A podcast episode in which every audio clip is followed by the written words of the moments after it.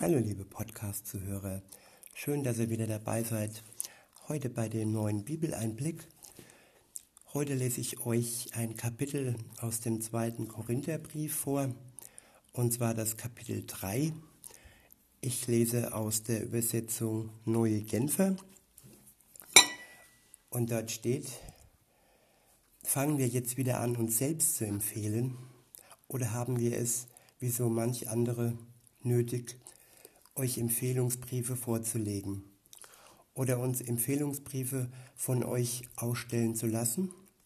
Ihr selbst seid unser Empfehlungsbrief, geschrieben in unsere Herzen, ein Brief, der allen Menschen zugänglich ist und den alle lesen können. Ja, es ist offensichtlich, dass ihr ein Brief seid, den Christus selbst verfasst hat und der durch unseren Dienst zustande gekommen ist. Er ist nicht mit Tinte geschrieben, sondern mit dem Geist des lebendigen Gottes. Und die Tafeln, auf denen er steht, sind nicht aus Stein, sondern aus Fleisch und Blut. Es sind die Herzen von Menschen.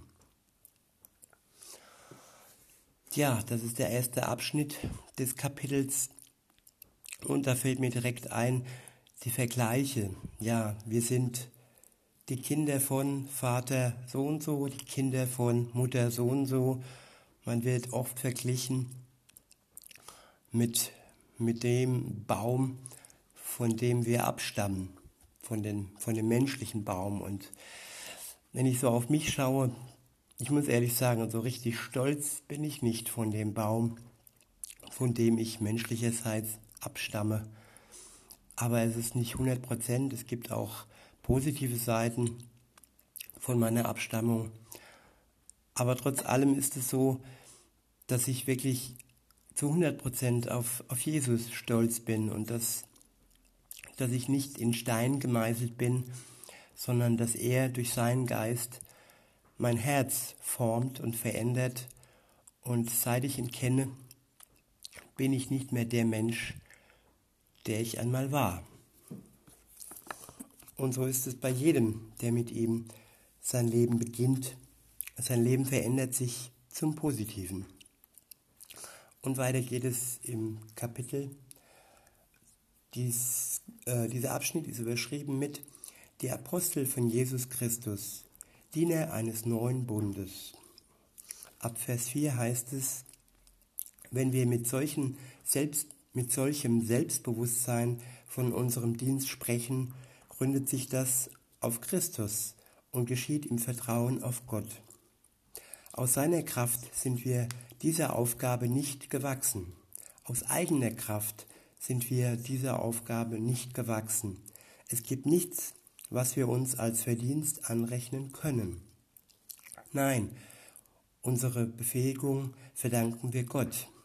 Er hat uns fähig gemacht, Diener des neuen Bundes zu sein, eines Bundes, der sich nicht mehr auf das schriftliche, niedergelegte Gesetz gründet, sondern auf das Wirken von Gottes Geist. Denn das Gesetz bringt den Tod, aber der Geist Gottes macht lebendig. Das Gesetz bringt den Tod, aber der Geist Gottes macht lebendig. Was sagt mir dieser Vers? Das Gesetz ist wichtig und vor allem auch die zehn Gebote und alles, was daran hängt, ist wichtig. Liebe der Nächsten wie dich selbst ist auch ein Gesetz. Es sind alles Wegweisungen Gottes, die durch diese neuen Worte, durch diesen neuen Bund nicht weggewischt werden.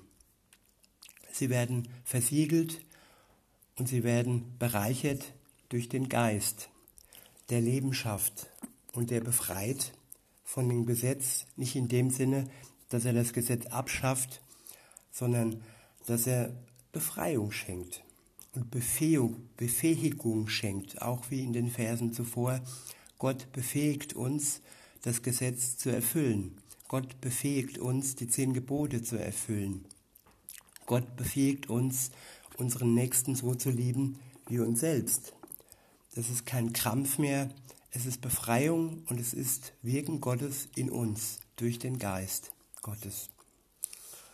Der nächste Abschnitt ist überschrieben die Überlegenheit des neuen Bundes gegenüber dem alten.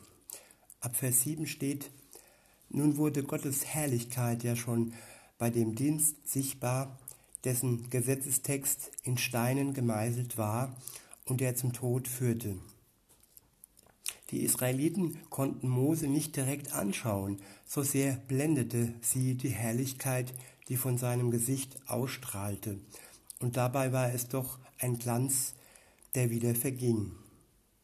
Muss ich dann bei dem Dienst, der vom Geist Gottes bestimmt ist, Gottes Herrlichkeit nicht in noch viel größerem Maße zeigen? Wenn schon der Dienst, der zur Verurteilung führte, eben das Gesetz, von Herrlichkeit erfüllt war, dann ist der Dienst, der zum Freispruch führt, noch unvergänglich viel herrlicher. Ich wiederhole nochmal den letzten Vers. Wenn schon der Dienst, der zur Verurteilung führte, von Herrlichkeit erfüllt war, dann ist der Dienst, der zum Freispruch führt, durch den Heiligen Geist, noch unvergleichlich viel herrlicher. Wir leben in einer Zeit des Freispruchs. Jesus spricht uns frei und die Last des Gesetzes wird von uns genommen. Er hat die ganze Last des Gesetzes auf seiner Schulter am Kreuz getragen. Und wir sind jetzt frei und wir sind jetzt befähigt dazu zu tun mit Hilfe des Geistes. Weiter heißt es dann in Vers 10, ja, verglichen damit ist die Herrlichkeit jener alten Ordnung gar keine Herrlichkeit gewesen. So überwältigend ist die Herrlichkeit der neuen Ordnung. Wenn Gottes Herrlichkeit schon bei der Ordnung sichtbar wurde, die zum Vergehen bestimmt war, wie viel mehr wird sie denn von der Ordnung ausstrahlen, die für immer bleibt. Der nächste Abschnitt wird überschrieben Freiheit, das Kennzeichen des neuen Bundes. Ab Vers 12 heißt es, weil wir nun also einen, eine so große Hoffnung haben, treten wir frei und unerschrocken auf. Ich wiederhole nochmal den Vers. Weil wir nun also eine so große Hoffnung haben, treten wir frei und unerschrocken auf. Wir machen es nicht wie Mose, der sein Gesicht mit einem Tuch bedeckte, weil er nicht wollte, dass die Israeliten sich von dem Glanz auf seinem Gesicht fesseln ließen, einem Glanz, der doch am Ende wieder verschwand. Aber sie waren verhärtet und wie mit Blindheit geschlagen. Bis zum heutigen Tag liegt wenn aus den Schriften des alten Bundes vorgelesen wird, die Decke über ihrem Verständnis und wird nicht weggenommen. Beseitigt wird sie nur dort, wo jemand sich Christus anschließt. Ich wiederhole nochmal den letzten Satz. Aber sie waren verhärtet und wie mit Blindheit geschlagen. Bis zum heutigen Tag liegt, wenn aus den Schriften des Alten Bundes vorgelesen wird, diese Decke über ihrem Verständnis und wird nicht weggenommen.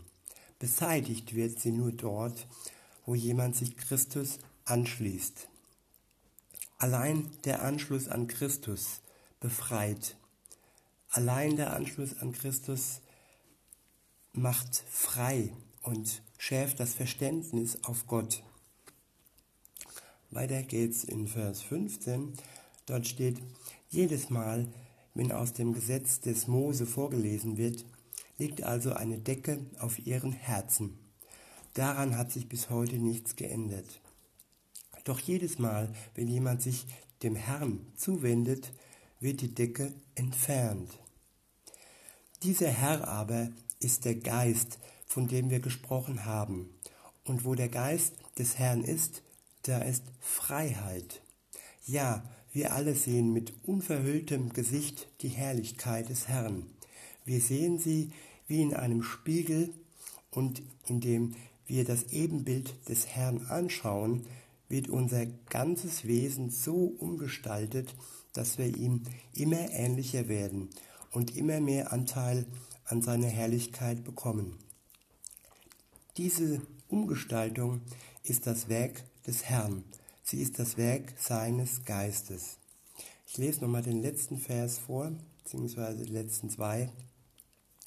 Dieser Herr aber ist der Geist, von dem wir gesprochen haben. Und wo der Geist des Herrn ist, da ist Freiheit. Ja, wir alle sehen mit unverhülltem Gesicht die Herrlichkeit des Herrn. Wir sehen sie wie in einem Spiegel, und indem wir das Ebenbild des Herrn anschauen, wird, uns, wird unser ganzes Wesen so umgestaltet, dass wir ihm immer ähnlicher werden und immer mehr Anteil an seiner Herrlichkeit bekommen. Diese Umgestaltung ist das Werk des Herrn. Sie ist das Werk seines Geistes.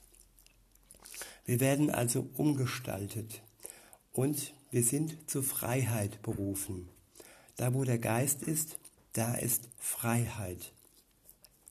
In diesem Sinne, lasst uns frei werden von allem, was uns bedeckt, von allem, was uns vernebelt, von allem, was unser Herz hart macht. Und lasst uns hinwenden zum Herrn, der wirklich Herrlichkeit in sich trägt. Und lasst uns Anteil nehmen an dieser Herrlichkeit. In diesem Sinne wünsche ich euch einen schönen Tag und sag bis denne.